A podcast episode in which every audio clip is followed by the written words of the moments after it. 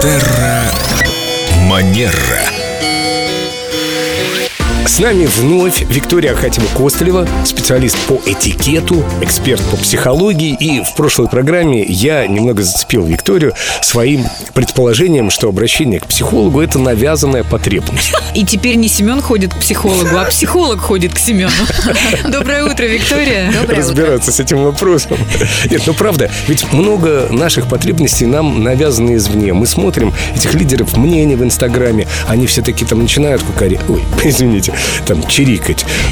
Вот это надо, вот это, вот этот крем, девочки, обязательно, вот к этому психологу обязательно, вот такое вот платьице обязательно. Ну и как бы и все начинают как-то вовлекаться в это и осознавать эти навязанные потребности как свои истинные. Семен, мне кажется, это прекрасная тема, очень волнующая и очень актуальная, потому что идти к психологу или к врачу, или покупать что-то, потому что об этом написал какой-то блогер в интернете, точно не стоит. Ну, так Или- они все об этом пишут. Мы живем в таком информационном пространстве, в котором получается так. Если ты не ходишь к психологу, ты какой-то неполноценный человек. или не потому что, модный. потому что все нормальные люди сейчас ходят к психологу. Как понять, что мне нужен психолог? Несмотря на то, что я всей душой за психотерапию и очень люблю это и вижу ценность огромную как клиент и как человек, который ведет сеансы, я могу сказать, что да, а к сожалению, сейчас на это появляется мода. Почему я говорю к сожалению? Потому что для того, чтобы была проведена какая-то серьезная, качественная работа, нам необходим запрос и потребность клиента. И у меня был конкретно случай, когда я спрашивала, с чем, что вас беспокоит, почему вы пришли. Я слышала в ответ, ну,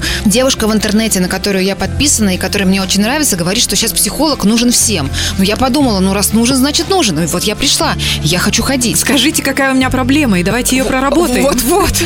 Это не является запросом для похода к терапевту. И если у вас все прекрасно, или, не знаю, вот некоторые специалисты более того советуют в некоторые периоды своей жизни не идти в терапию. Например, когда да, вы готовитесь к свадьбе, и это очень такое праздничное, радостное состояние, поскольку психотерапия подразумевает глубинное исследование, где могут подняться какие-то моменты, которые могут вызвать у вас разное состояние, скажем так. А у вас свадьба на носу. И что тогда? Что за психолог скажет отменить свадьбу?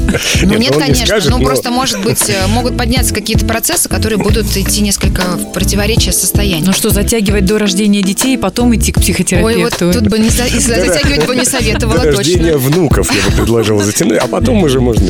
Знаете, Сходить. э, как говорят э, наши коллеги, э, семейные психологи, что лучшее, что родитель может сделать для своих детей, это самому пойти на терапию и отстать от ребенка, заниматься своими потребностями, своими запросами, чтобы себя чувствовать гармонично и в этом состоянии с ребенком взаимодействовать. Точно, а не решать свои какие-то детские проблемы путем записывания на каток, на танцы, на Да, немецкий и прочее, прочее, прочее. Да, поэтому мода не то, на что стоит опираться, совершенно точно. И оставить детей в покое. Ой, какой хороший совет. И перестаньте слушать этих блогеров. Слушайте «Утро со светлой головой». И подписывайтесь на наши аккаунты в Инстаграме. Леди Нисова, Эльда Зверев, Викантесса 1. Первый. Терра Манера.